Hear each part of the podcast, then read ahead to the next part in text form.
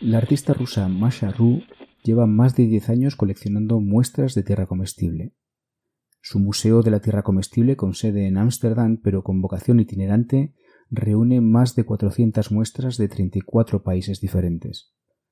Sus catas de tierra han despertado el interés de gentes del mundo de la restauración, el diseño, el arte, la antropología, el periodismo o el activismo social. El acto de comer tierra se hunde en las raíces de culturas ancestrales, especialmente entre mujeres embarazadas y lactantes con sistemas inmunes más débiles. Pero no solo.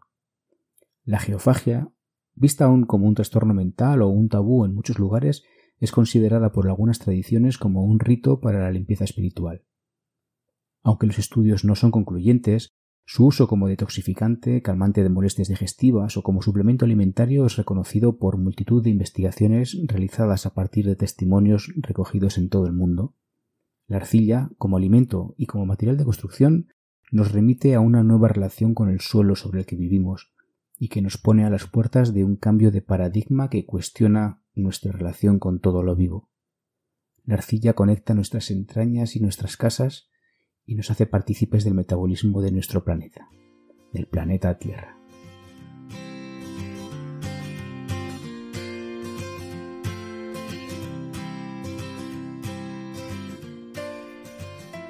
Hola, esto es Radio BF, la radio de Bioconstrucción Futura, un podcast en el que te acercaremos noticias, personajes, libros e historias inspiradoras y su contribución al diseño y la construcción saludable.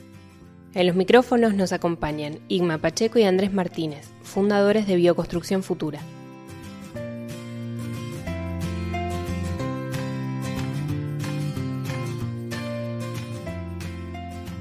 Hola, hola, ¿cómo estáis? Un nuevo capítulo, otra vez, otra ocasión para poder volver a ponernos en contacto con nuestra audiencia, Igma, con un tema que yo creo que, que es interesante, es otro punto de vista. Hola Andrés, ¿cómo estás? Saludamos a la gente otra vez y sí, seguimos, seguimos hablando, seguimos en esta aventura auditiva, hablando de los mismos temas de siempre, desde distintas ópticas, distintos enfoques, curiosidades. Y hoy eh, un poco estamos, vamos a hablar de la arcilla. La arcilla que es un tema que igual lo hemos tocado en un montón de...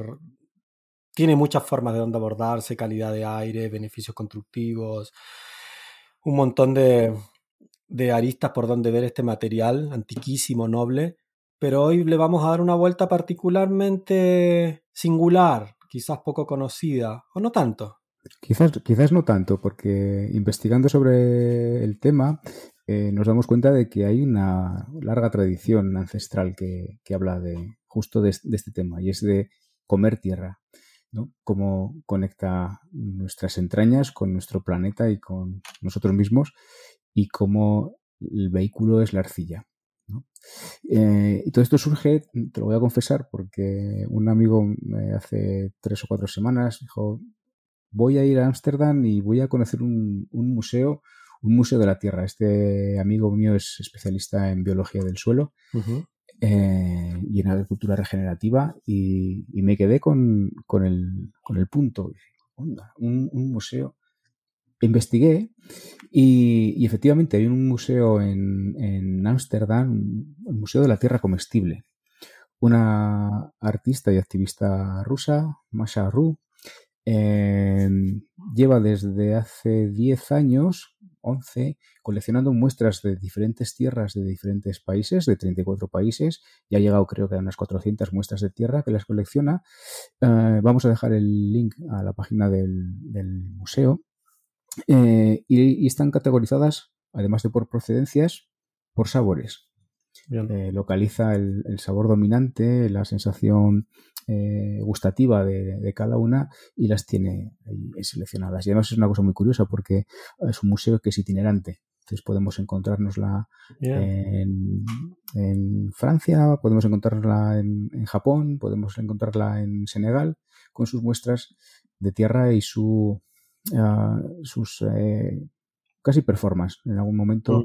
ya veis en su página en la que hay muchas actividades alrededor de la, de la Tierra vista de otra forma, ¿no? Ya como un material probablemente muy antiguo y de los más usados a la hora de construir, ¿no? Como elemento constructivo, pero también a la hora de ah, alimentarnos de alguna forma. ¿no? Y, me llama mucho la atención que, igual que con la tierra como material de construcción, hay eh, dos, dos vertientes, ¿no? Quien todavía lo considera como algo residual, algo a superar, eh, con un, ah, con un matiz de, pobreza, de suciedad ¿no? asociado, y cómo ahora vemos que la investigación nos está llevando, la investigación y la necesidad, ¿no? el momento de la crisis energética que estamos viendo, a recuperar las bondades de la Tierra, ¿no? sus propiedades físicas, químicas y, biológicas. En el caso de la Tierra como, como alimento, de momento vamos a decirlo así, pasa algo parecido. Está quien lo sigue considerando algo sucio, mm. eh, algo incluso digno de calificar como patológico, comer tierra, lo vemos, y quien eh, aboga incluso por configurar eh, menús de altísimo standing en restaurantes muy exclusivos. Probablemente, probablemente, pero lo interesante es de que más allá de los prejuicios, que son finalmente instalaciones culturales, y que la única forma de desinstalarlos es a través también de la cultura, ¿no? es la misma cultura la que instala y la que tiene la capacidad de desinstalar ciertos prejuicios.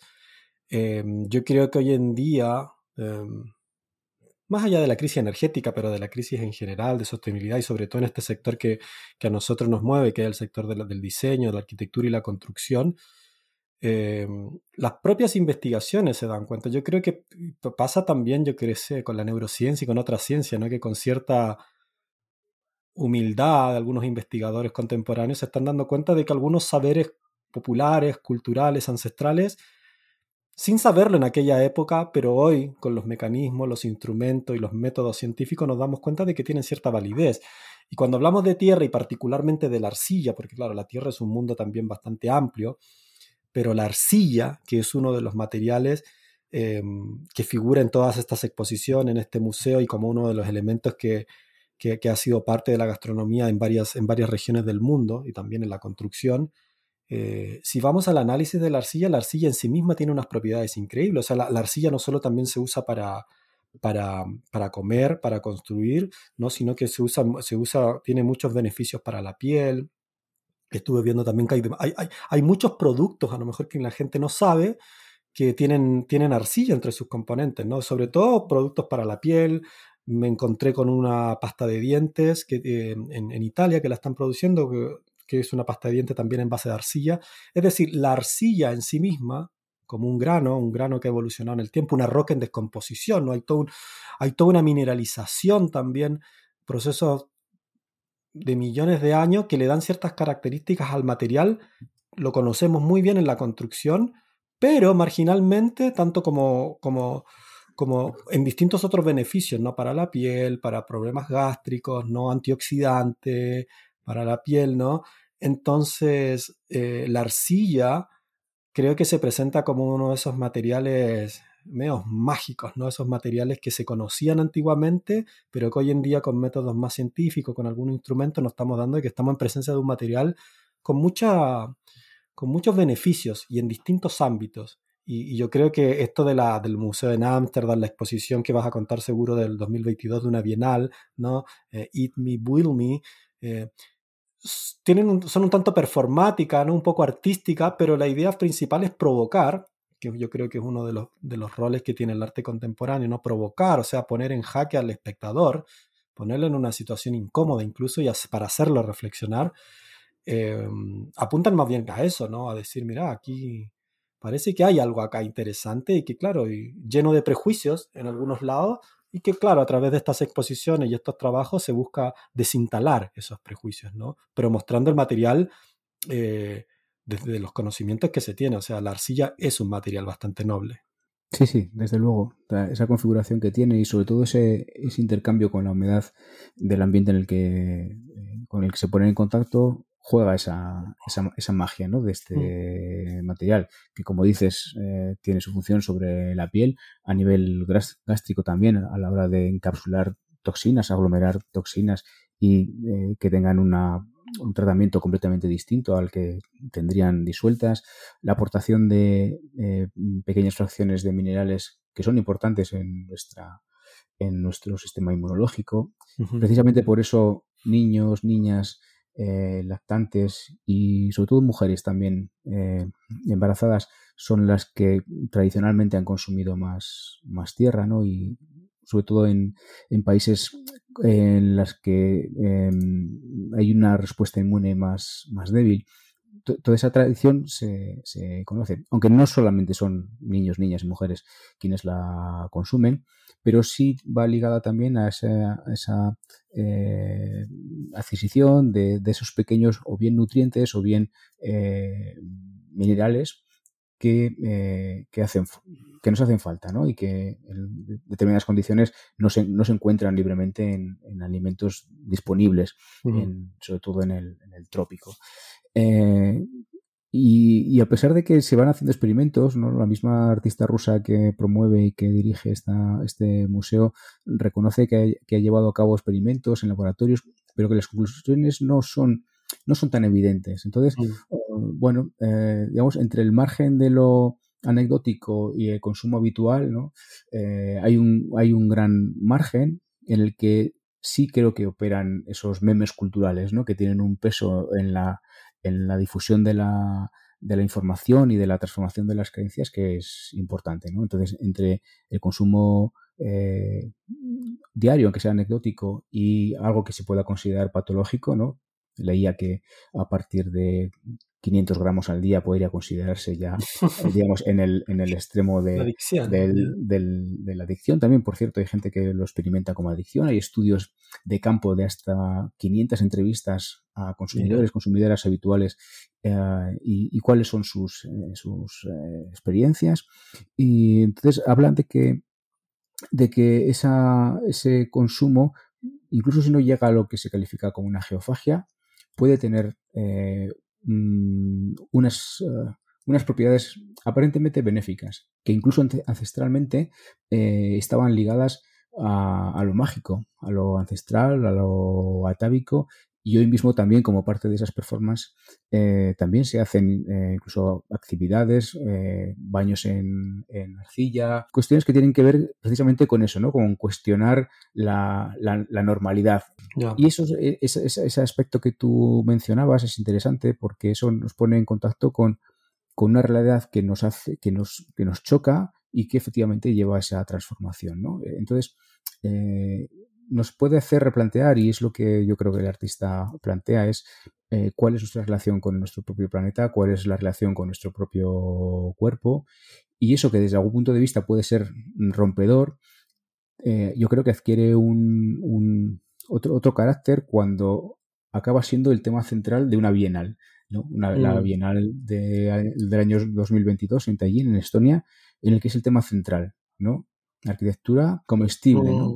Mm, mm. Y, leyendo eh, algunas reflexiones de las curadoras de aquella bienal, hablan de cómo en el fondo lo que pretendían era cuestionar, hacer cuestionarse cuál es el metabolismo del, planeta y cómo eh, corresponde ahora mismo hacer una arquitectura que sea metabólica, mm. que entienda cómo eh, la arquitectura puede basarse en lo que hoy consideramos un residuo y volver a generarlo y que esa circularidad de la que hoy se habla tanto acabe siendo un nuevo paradigma, ¿no? Que mm. está conectado a la Tierra sea un nuevo paradigma. Que ya no solamente sea una arquitectura que linealmente acabe produciendo residuos, sino que sea la arquitectura la que transforme y la que en contacto o en sintonía con el resto de especies del planeta crea, se una a su metabolismo, no sea algo, digamos, disruptor, ¿no? Como, mm. como ha sido hasta hace poco.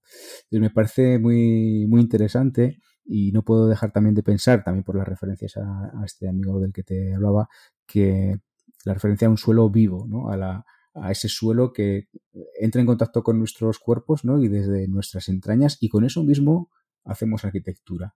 Mm. Es un, un cambio de, de, de, visión que me parece muy interesante y que mm, podríamos llegar a reflexionar y, que nos llevara a pensar qué compromiso, ¿no? qué relación establecemos con aquello que comemos y con aquello que utilizamos para construir. Estamos hablando de un mismo ciclo. ¿Cómo nos compromete eso? ¿Cuál, cuál debe ser nuestra actitud ante aquello con que comemos y con lo que podemos llegar a, construir? Se abren todas esas preguntas y yo creo que es muy propio también del, del hombre contemporáneo que a mí me parece que a veces se complica más de lo que se complica como... Se complica solo, me, da la impresión, digamos, un poco la, esta nueva idea que siempre los nuevos paradigmas, los cambios de enfoque, ¿no? E, e, es un ejercicio intelectual, es un ejercicio contemporáneo, eh, porque me parece que la... Yo entiendo todo el planteo, entiendo todos los cuestionamientos, los caminos que se pueden abrir, las preguntas, las propuestas, son todas interesantes, que, pero como ejercicios académicos, como ejercicios intelectuales, que también me dan ciertas sospechas eh, a nivel de ego y de, de, querer llamar la atención. Yo creo que originalmente el, el ser humano pre, pre-revolución industrial o el ser humano más local, digámoslo así, hacía las cosas por sentido común. Me cuesta pensar, me cuesta pensar que una comunidad antigua, una comunidad local, y ni siquiera hablando de, comunidades, digamos, precivilizadas, entre comillas, usando la palabra civilizada también, ¿ah? siempre, em, no se hacían este tipo de cuestionamientos, ¿te fijas? No, no había un cuestionamiento a ver y si vamos a, entrar en contacto circular con todo, era como se usaba el sentido común, se construía con lo que había porque era lo que había se, a, la, a, la, tierra se le consideraba la madre, no, no, no había una, una idea de la propiedad privada o de que, de, que este, de que el suelo, de que la tierra podría ser algo de lo cual me puedo aprovechar, de lo cual lo puedo, le puedo sacar un beneficio, ¿no? Eh, la idea de cuidar el entorno era algo intrínseco, ¿no? Era, era como, me parece, era, como, es, como obvio que voy a cuidar el lugar donde vivo, ¿no? Porque no, y hoy en día, claro, eh, aparecen estos ejercicios eh, artísticos, eh, culturales, que no dejan de ser interesantes, pero me parecen rebuscados también, me parecen así, me parecen válidos como búsqueda, como pregunta, porque estamos ante una crisis y entre las crisis creo que la provocación y, lo, y, el, y el decir, mira, otros caminos son posibles, es interesante, digo, la, esta, esta, esta misma bienal, ¿no? Me parece súper provocativo la idea de, bueno, con, te comes el ladrillo, la idea de comámonos las, cosas que construimos. Em, pero me parece que eso es, es, un ejercicio ahí académico, intelectual, interesante, pero, pero no, no, no va a la simpleza de las cosas, a la, a la belleza de la arcilla, porque es interesante, por ejemplo, a mí me fascina ver, por ejemplo, los estudios de la arcilla cuando las meten a los microscopios y empiezas a ver cuál es la forma, la forma un poco cómo funciona la arcilla en su composición, qué pasa con agua, por qué tiene las propiedades que tiene, por qué funciona de determinada manera. Hay muchos tipos de arcillas, las rojas, las verdes, las blancas unas más evolucionadas de otras, con distintos niveles de mineralización. Entonces tú ahí dices, wow, qué interesante todo esto, ¿no? Qué interesante poder entenderlo desde esa perspectiva, ¿no?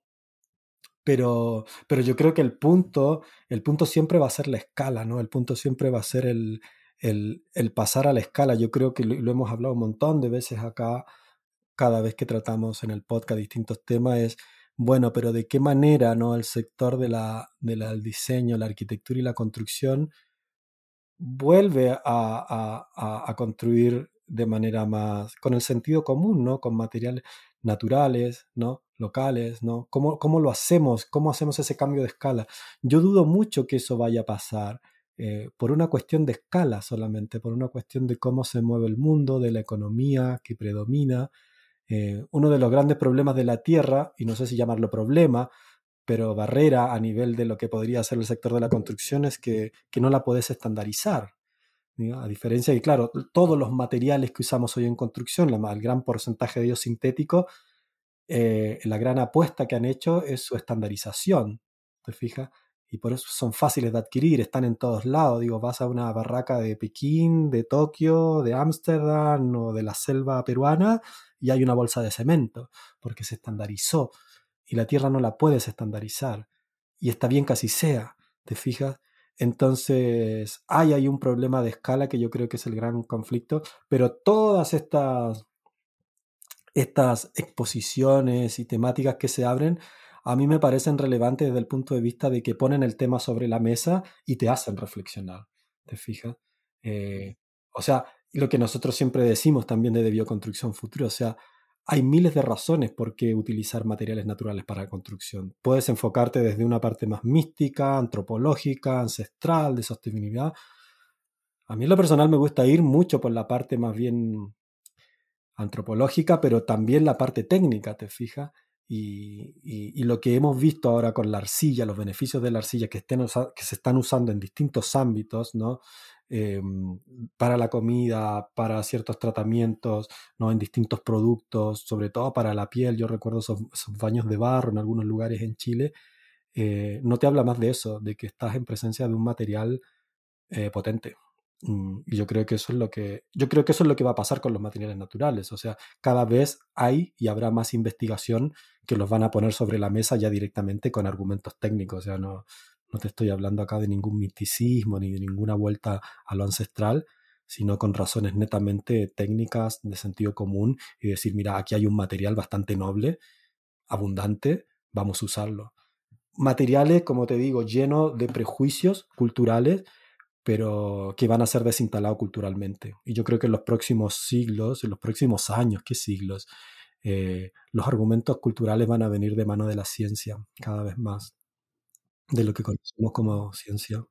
Seguramente van a convivir esos argumentos científicos porque mm, eh, hoy, eh, digamos, parece que necesitamos ese respaldo mm. de la ciencia o de lo que entendemos como ciencia, que no deja de ser pues, la, la, mejor teoría que podemos tener sobre cómo funciona algo hasta que alguien demuestre lo contrario o se asiente otro paradigma, porque eh, también sabemos que históricamente viene siendo así.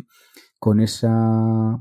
Mm, con el alcance de ese conocimiento de los materiales por una vía más, más intuitiva, que es un poco el, ese conocimiento que hemos heredado ancestral, que en algunos casos mm, se ha eh, vilipendiado y ha entrado dentro de, los tabúes, ¿no? que es lo que ha ocurrido con el tema de la geofagia en muchos casos, y que en otros casos se le va a dar una aplicación mucho más directa y, probablemente haya esa, esa, esa, ese término medio en el que un determinado contexto ayude a que la utilización de la tierra como material local disponible tenga esas, esas eh, aplicaciones técnicas. ¿no? Ley hace no, no, mucho como el conocimiento que realmente encuentra un contexto que, que explica y que, que, da sentido a, ese conocimiento tiene posibilidades de seguir prosperando y de culturalmente eh, eh, establecerse, mientras que si es un conocimiento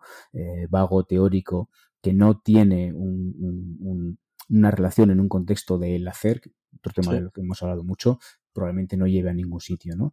Y, vamos a una época en la que el conocimiento va a ser muy importante, pero no todo el conocimiento de cualquier forma va, a ser igualmente válido. También va a haber que hacer una dieta de conocimiento y seguramente la Tierra va a seguir siendo uno de los grandes temas. La arcilla va a seguir siendo uno de los grandes temas. Va a seguir siendo, yo creo que, bueno, coincidentemente, ¿no? Esta analogía que siempre también mencionábamos entre la, entre la salud, ¿no? la alimentación y la, y la construcción, ¿no? el, proceso que vivió la, la, la, alimentación en los últimos años ha sido bastante transformador. ¿no? A mí me, siempre no me deja de llamar la atención que ha sido un, un, periodo bastante corto, 30, 40 años, donde los hábitos alimenticios han cambiado bastante. ¿no?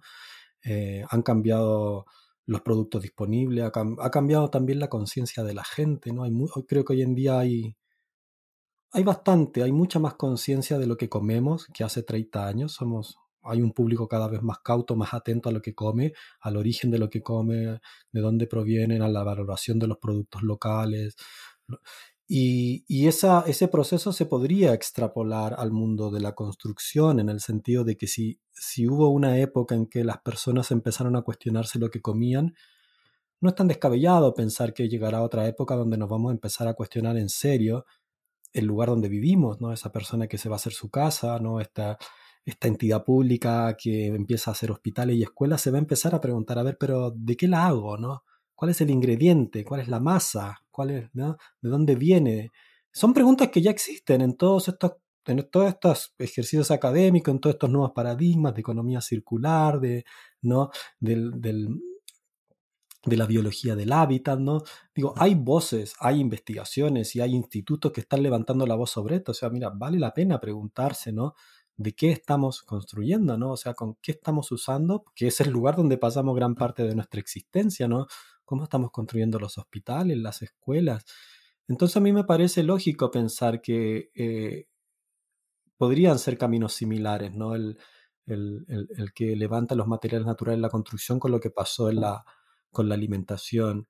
Y ahí yo creo que los médicos también van a hacer una contribución importante como lo hicieron con el tema de la alimentación, ¿no? O sea, hubo, hubo grandes alarmas, ¿no? En sociedades también muy grandes y potentes como Estados Unidos sobre los problemas que estaba causando la, una mala alimentación, ¿no? Una alimentación fast food, ¿no? Esta alimentación rápida, eficiente, ¿no? Lo quieres, lo tienes, ¿no? No te preocupes, que aquí está, lo procesamos, puedes guardarlo en el congelador por meses, no pasa nada. Eso trajo consecuencias, trajo consecuencias económicas al sistema de salud, a los sistemas sanitarios, trajo consecuencias a la población, trajo problemas graves y saltó la alarma, ¿no? Eh, y, y, en, y, en, el tema de los materiales de construcción pasa lo mismo, ¿no? Hay alarmas, hay problemas la eficiencia energética ha sido un, disparador, es decir, ojo cómo estamos construyendo, pero falta un poquito más, más allá de la eficiencia energética y otros temas que hay que seguir cuestionándonos, em, porque podemos ser muy eficientes, pero muy poco saludables a la hora de construir. Entonces yo creo que esas los veo como, como, como desinstalaciones culturales, ¿te fijas? O sea, hay, van, hay, momentos históricos donde el ser humano no se pregunta cosas y después hay otros momentos donde sí se las empieza a preguntar. ¿Te fijas? Y, es un proceso muy interesante porque son procesos globales, son procesos que van desde distintos lados, desde la cultura popular, desde los científicos, desde los doctores, desde la... Es como es interesante cómo surgen esos procesos. Eh, y es probable que, que, esto suceda, es probable que esto suceda. Está ocurriendo, de hecho, ya. Es que en, esos contextos de, crisis eh, la, mirada lógicamente cambia, estando toda la realidad interconectada, eh, porque al final hablamos de fenómenos que son muchas crisis que están anidadas y una mueve los resortes de la otra. es inevitable que cualquier, eh, digamos, desacoplamiento, que es lo que en el fondo está ocurriendo, lleve a que otros contextos también cambien. Y de hecho yo no contaba con estar a estas alturas oyendo hablar de circularidad en los, en el, en, los términos en lo que estamos hablando de los materiales naturales. Siempre fue una cosa, eh, en teoría, casi casi residual. Mm. Y aunque sea con una intencionalidad bien distinta, empezamos a hablar de y a oír hablar habitualmente de materiales biocompatibles, de materiales naturales, de huellas de carbono, de circularidad, de secuestro de carbono, cuestiones que en el fondo han estado siempre ahí. Han estado siempre. Quizás no con ese nombre, pero han estado siempre ahí. Creo que estamos intentando ponerle nombre a cosas que, que, que nunca hizo falta nombrar. Claro, por eso te digo, son ejercicios académicos, que están bien. Sí, sí, sí, ejercicios académicos y, y también de mercadotecnia muchas veces, ¿no? Entonces, eh, mm, creo que, que, por una parte está bien, y quizás sigo echando en falta la, mirada que antes hablabas del sentido común. Más allá de que esto haga que haya un mercado, que haya, que, en el fondo se sigan creando necesidades donde no las hay, también de conocimiento, a veces somos grandes consumidores de conocimiento. Eh, creo que ese contexto de lo, de lo práctico, de, sobre todo de para qué se genera todo este conocimiento, a quién beneficia que ese conocimiento esté o deje de estar, me parece que nos pone en la pista del sentido real de las cosas, de la dimensión eh, práctica, la escala, la escala humana, ¿no? Aquello que decía Schumacher de, cuando hablaba de la economía de lo pequeño, ¿no? Como si las personas realmente importaran, y e, ese enfoque de tecnología apropiada, qué es lo que estamos haciendo con ese conocimiento y, qué uso hacemos. Entonces, eh, me parece que cada vez se van a dar más contextos en los que ese uso apropiado de, en este caso de la tierra, pero podríamos hablar, como siempre hablamos, de madera, de cal, eh, de, tantos otros materiales de origen natural, tenga, tenga un gran sentido más allá de lo que siga diciéndose en los grandes auditorios, ¿no? que hoy llenan eh, palestras y que en el fondo mm, siempre, siempre ha estado ahí acompañando al desarrollo de la humanidad.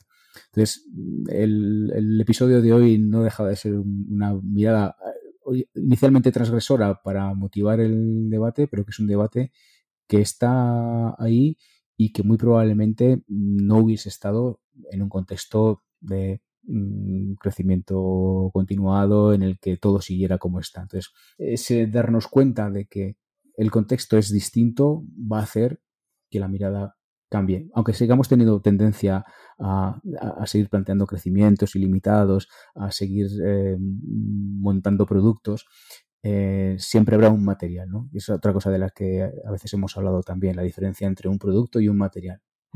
La tierra es un material y tendremos tendencia a productizarlo, es decir, a que sea algo que podamos encontrar en el mercado con determinados aditivos, con una ficha técnica, con pero no va a dejar de ser un material. La tierra como material no va a poder ser patentado si será determinada marca, determinada aplicación, con pero eh, ahí va a estar. Entonces, creo que recuperar el conocimiento básico de la, de la tierra como material eh, y de la arcilla en concreto, eh, creo que es muy interesante. De hecho, lo notamos mucho. Es uno de los grandes temas que siempre la gente demanda en bioconstrucción futura, ¿no? Mm, revocos, eh, acabados, pisos naturales, barro, cal. Esos grandes temas van a seguir estando ahí. Bueno, yo creo que tiene que ver con la piel, ¿no? Tiene que ver con la tercera piel de Hunderbassa, ¿no? Que lo hablamos también, ¿no? O sea, yo creo que también hay una... Esa conciencia de preguntarte por cosas, ¿no? Al finalmente la gente llega a eso, ¿no? Yo creo que había... Hay un, hay, por un lado hay una eh, una visión del público no técnico por preocuparse de la estética de las cosas, de la estética de la casa, pero yo creo que cada vez también hay una preocupación por preocuparse por la piel de la casa, que la estética tiene que ver con lo de afuera, con lo que muestro, con lo que mi casa parece, que en muchos casos aspiramos a que represente nuestro estilo de vida, nuestro estatus social, ¿no? queremos una casa grande, blanca, ¿no? Pero cuando estás adentro de la casa tú ya no ves eso de afuera, porque lo de afuera es para los demás. Cuando estás adentro, tú lo que quieres sentir es la madera, quieres sentir una textura, quieres sentir un olor, y eso los materiales naturales te lo dan. Eso también lo hemos hablado muchas veces, ¿no? O sea, la, calidad interior de, un espacio, cuando está construido con materiales naturales, es completamente distinta a la calidad que te puede brindar un espacio con productos sintéticos. Y la gente que vive o que ha estado en esos espacios lo reconoce así. ¿no? Entonces yo creo que hay, eh, esa es una cuestión de conciencia, yo creo que también los temas eh, entran en la agenda cultural en determinadas épocas. Hay temas que no podrían haber sido discutidos hace 40 años. Este mismo tema quizás hace 40 años era totalmente marginal, no estaba en la agenda de ningún ámbito, ¿te fijas? Y poco a poco empieza a... Aparece su momento, es como que emerge el momento, ¿no? Es el tiempo de hablar de ciertas cosas, ¿no? Y ahí suceden ciertas cosas. Eh, no puedo dejar de pensar en los animales y en un artículo que leí hace dos días que, incluso me llevó a incluso hasta comentar en el periódico en el país, no sé si lo viste. Era una imagen bastante chocante la del artículo, era, era un atún gigante en, en una mesa, un atún que debe haber medido un metro y medio, dos, y habían hecho un espectáculo en un restaurante, en una sala, y la gente iba a ver cómo un tipo descuartizaba el atún y lo rompía en pedazos para después mostrar cómo se cortaba el, el, atún. El atún estaba. La imagen era. Y la gente filmaba con sus celulares y sacaba fotos y después terminaban comiéndose, ¿no? Unos sashimis, unas piezas de, del atún. Y claro, no es el tiempo todavía de esa discusión, ¿te fijas? La, la, la, discusión de, de nuestra relación con los animales todavía no la podemos, no la podemos concebir, ¿te fijas? Es una. Yo miraba a esa gente al a los organizadores. La foto era muy elocuente, la foto de portada de ese artículo, ¿no? Era el atún con, el, con unos cuchillos así en la mesa, un tipo grandote que era el, descuartizador, y el público, ¿no? El público muy arreglado, ¿no? Muy elegante, como yendo a un espectáculo. Era casi una imagen del Coliseo Romano, del circo, de los... Era como... Me hizo recordar eso a los, a los personas, el pan y circo, ¿no? Un espectáculo donde vemos sangre, comer algo. Me hizo recordar esas imágenes de los esclavos también, ¿no?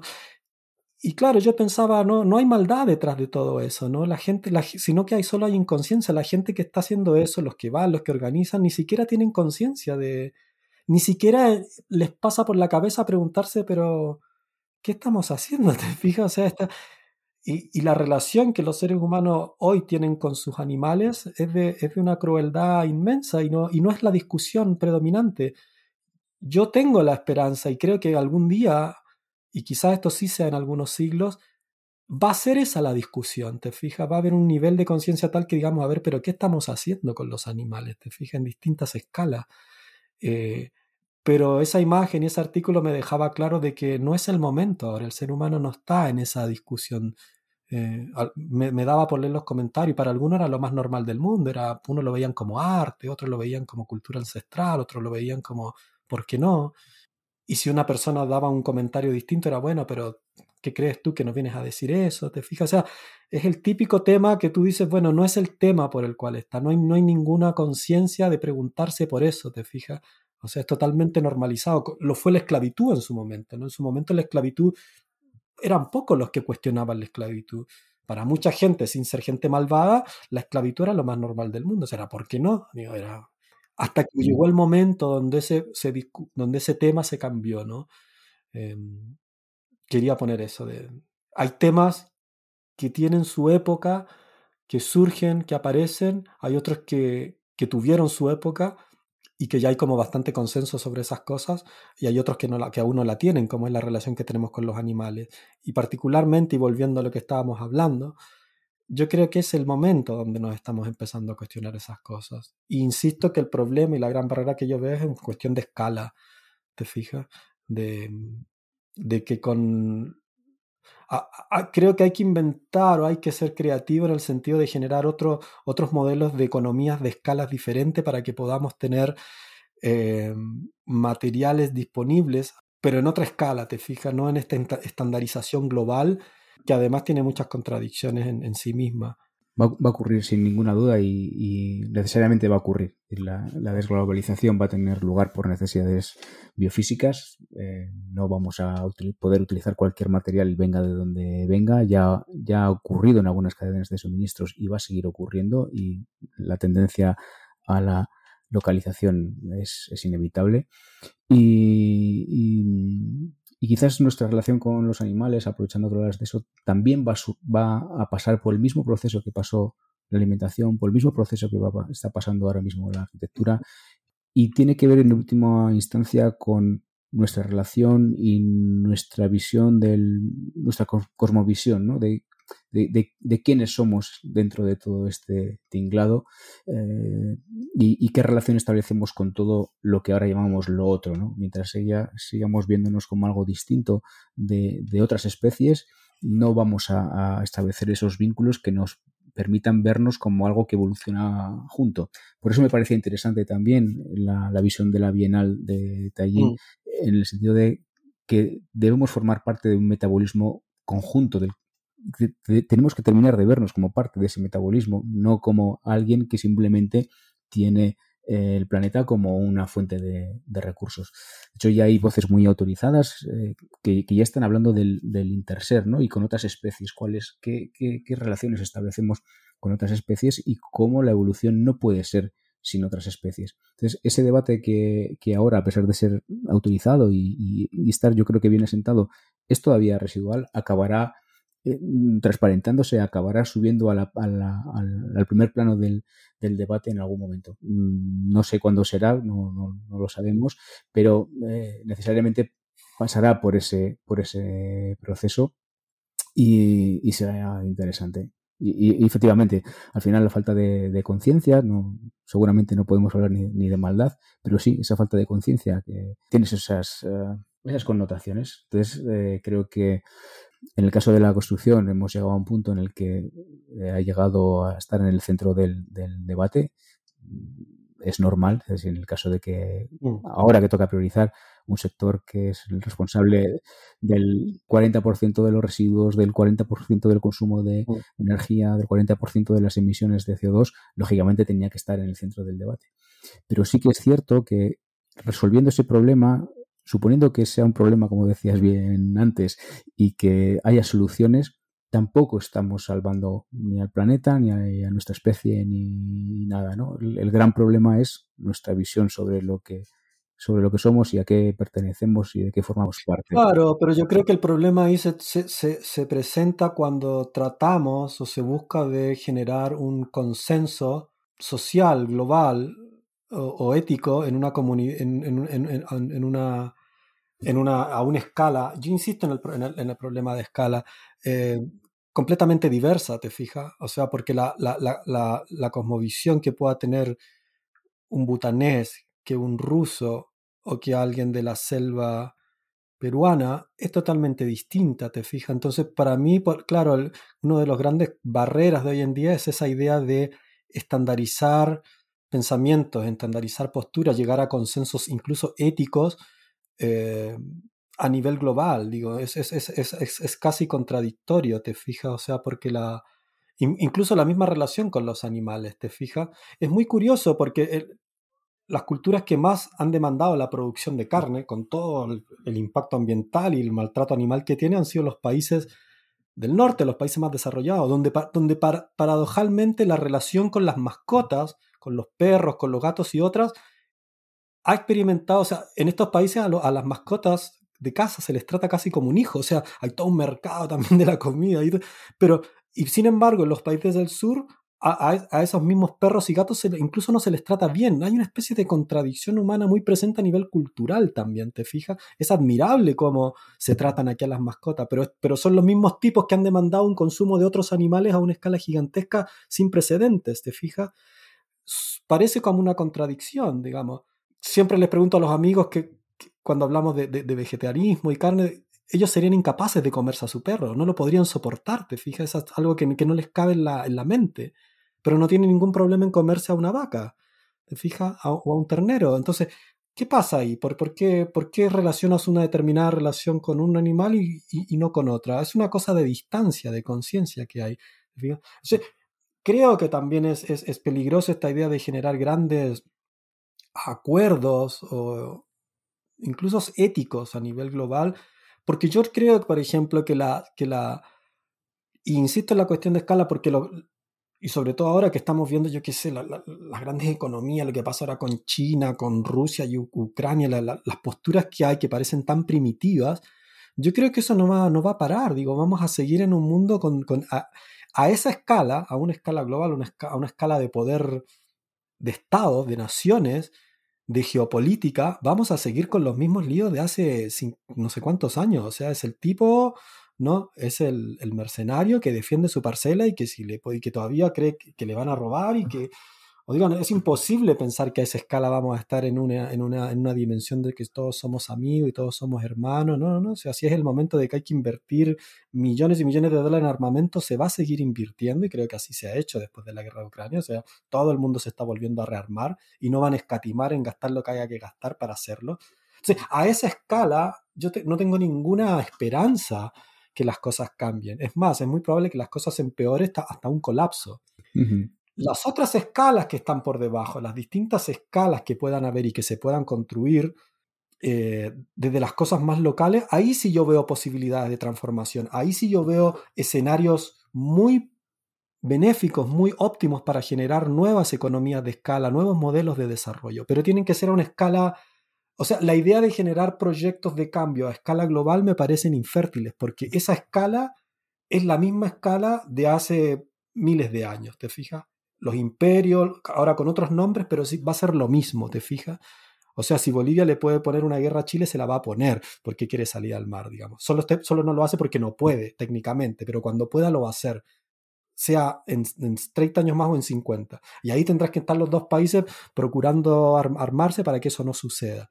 Esa escala eh, no va a cambiar, no le tengo ninguna esperanza. A las otras escalas yo creo que sí. Y el, y el propio desazón, la propia desesperanza, las propias crisis globales, creo que son un incentivo para que las pequeñas escalas digan, ok, bueno, como no puedes cambiar esa escala, voy a cambiar la escala local. ¿Te fijas? La escala de mi comunidad, de mi pueblo, de mi región, de mi área. ¿Te fijas? la Patagonia como territorio, la Antártida como territorio, te fijas la costa de no sé qué, que ya ni, que ya ni siquiera precisa los límites geográficos geopolíticos, digo, porque son áreas que se, que se, que justamente tienen sus propias economías y sus procesos de, de abastecimiento y de colaboración de productos locales, ¿te fijas? ahí sí yo veo como, entonces, me parece que está bueno también que nos, que nos desencantemos y que perdamos todas las esperanzas en la escala global y en, la, y en, la, y en el rol de, los, de las grandes potencias como, como los entes que van a poder llevar a una, a una mejora en la calidad de vida. Sino yo creo que eso va a tener que ser a una escala mucho más, mucho menor Em, y si vas más allá, va a ir a la escala familiar o individual, ¿te fijas? O sea, el, porque claro, la apuesta de Occidente fue vamos a cambiar las condiciones exteriores porque las condiciones exteriores van a hacer que el individuo mejore. Pero nos damos cuenta que no es así, ¿viste? Otras visiones, te fijas, más budistas, más de otras culturas, dicen, no, no, no, pero es imposible que tengas una sociedad mejor si no tienes individuos mejores. Entonces vamos a hacer un trabajo desde el individuo para que cuando esa persona, ese hombre, esa mujer, esos niños tengan ciertos valores, sean buenas personas, va a ser más fácil construir la sociedad. Occidente optó por el camino opuesto. Dijo, no nos preocupemos por el individuo, ni el, camino, el camino espiritual, las religiones son un desastre. Em, resurge el camino espiritual, pero dijeron, no, no, no, vamos a, concentrarnos, y lo hicieron en mejorar las condiciones exteriores, el beneficio material, digamos, y Occidente lo hizo, digo, eh, vivimos en un nivel histórico, jamás hemos vivido mejor como ahora. Mejoraron las condiciones exteriores, pero paradójicamente hay más problemas que nunca, hay individuos más infelices que nunca, hay tasas de suicidio de gente joven más altas que nunca. Entonces ahí nos preguntamos, bueno, ¿qué pasó? Era válida la apuesta de decir voy a mejorar las condiciones exteriores con la esperanza de que las condiciones exteriores van a tener a individuos felices. Pero no fue así, ¿te fijas? Entonces, el camino medio, ¿te fijas?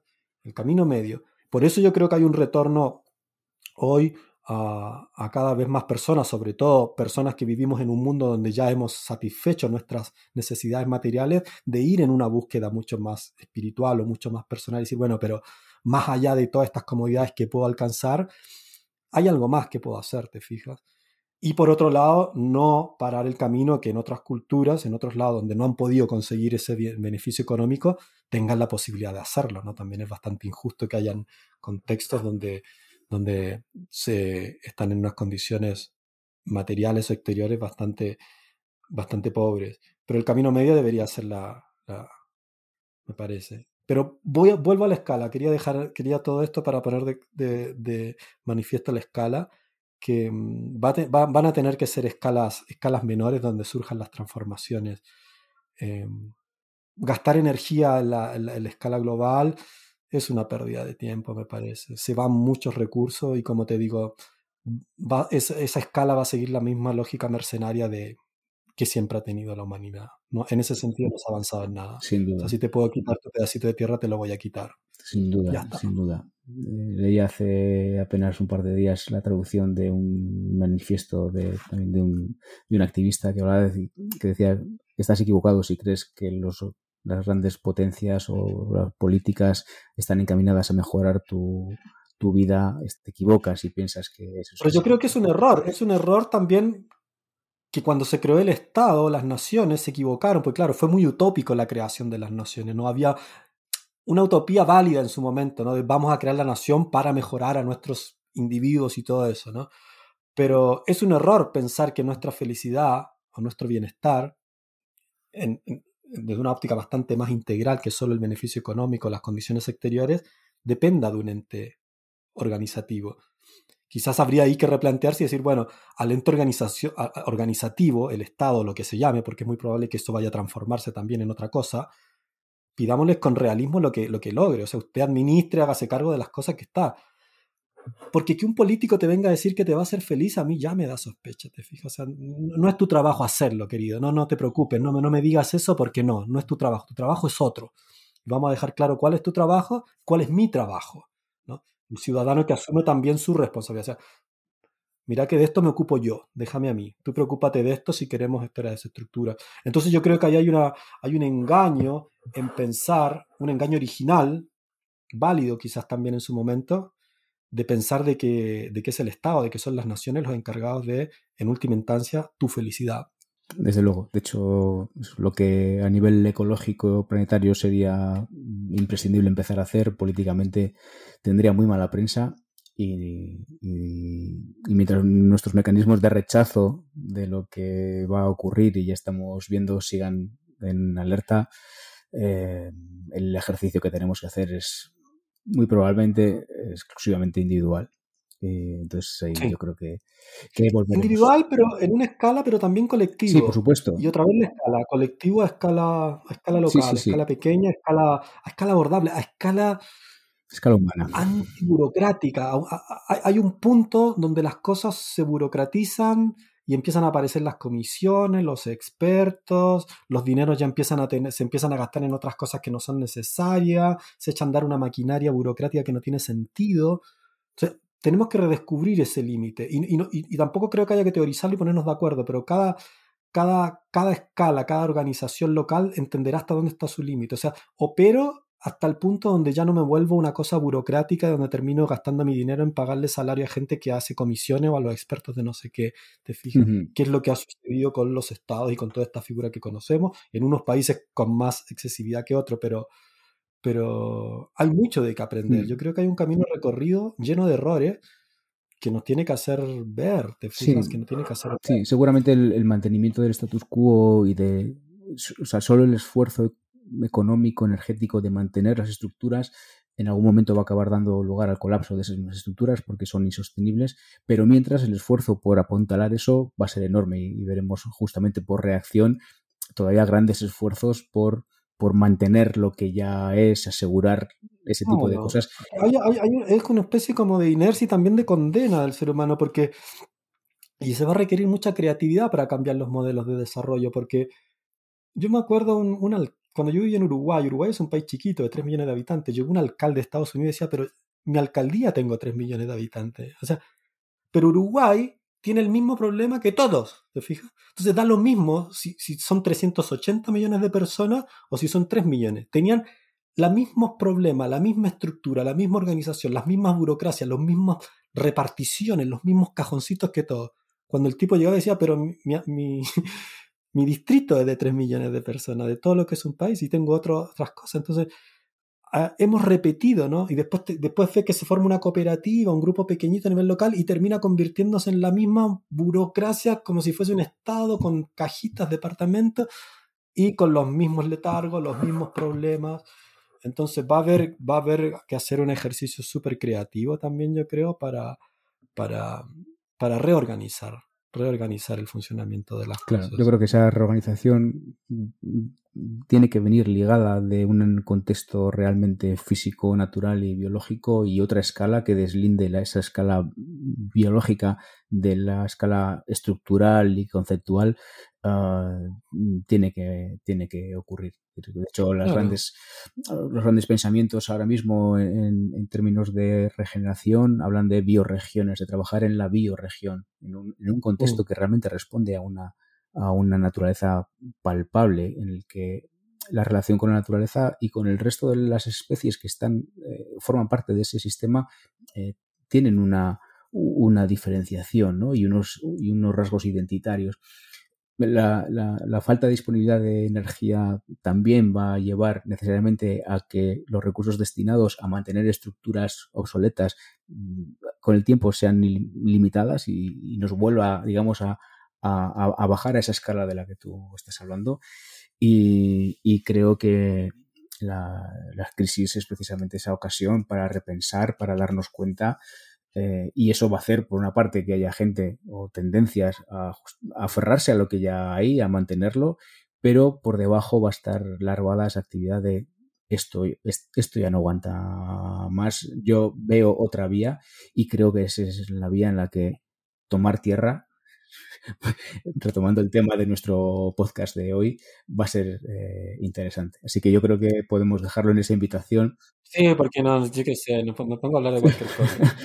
esa invitación a, a, volver a la, a volver a la tierra y, de paso podemos recordar esa formación que tenemos ahora mismo eh, en, estamos, estamos en la arcilla, estamos en la arcilla 100% en mayo, ¿no? Arrancamos en mayo con una, un curso súper interesante con Ricky Nitzken, una mujer muy, muy power ahí, que hace tiempo que está en, el, en, el, en, la construcción con material natural y que conoce muy bien la arcilla. Y lo interesante de este curso es que es, es, un curso de tres cursos. O sea, este año vamos con la arcilla a fondo, a tope. Vamos a tener tres cursos porque no se puede abordar todo lo que implica eh, los revocos de arcilla solo con un curso. Entonces vamos a hacer tres cursos. El primero arranca en mayo, después el otro creo que es septiembre y después noviembre. Y las personas están invitadas a tomar los tres cursos o a hacer los individuales que también están diseñados de acuerdo al conocimiento de cada cual si precisas uno de los tres, dos de los tres, o ve por todo y bueno, vamos con esta super formación de arcilla que arranca en mayo. Dejaremos toda la información en la, en las notas al programa de hoy, al episodio de hoy, el 22 ya. Y nada, yo creo que nos despedimos aquí. Hemos ya. que dejen sus comentarios, a ver, yo qué sé, nos hablamos de todo. Bueno, capaz que. Es así. No hacen un comentario sobre, yo qué sé. Es así. La astronomía. También, está bien, está bien. Bueno, Isma, un placer como siempre. un abrazo. Un abrazo. Chao, chao. Que estés bien. Chao.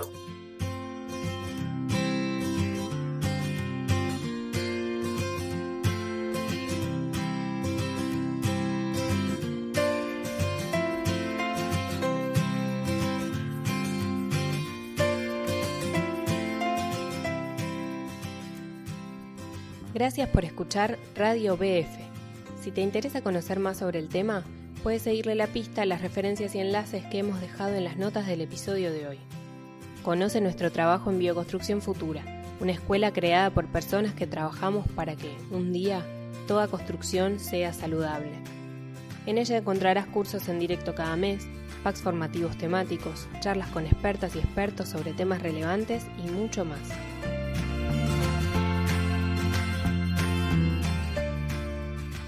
Te invitamos a compartir este podcast en tus redes sociales o enviársela a tus contactos, amigas y amigos, y así hacer crecer la comunidad de habla hispana que apuesta cada día más por vivir en casas sanas y eficientes. Puedes suscribirte a nuestro boletín de cada domingo y recibir en tu cuenta de correo nuestros artículos y formaciones. Lo haces en nuestra casa digital, bioconstruccionfutura.com. También puedes seguirnos en nuestra cuenta en Instagram, en bioconstrucción.futura. Y esto es todo por hoy. Te esperamos en los próximos episodios de Radio BF, la radio de Bioconstrucción Futura.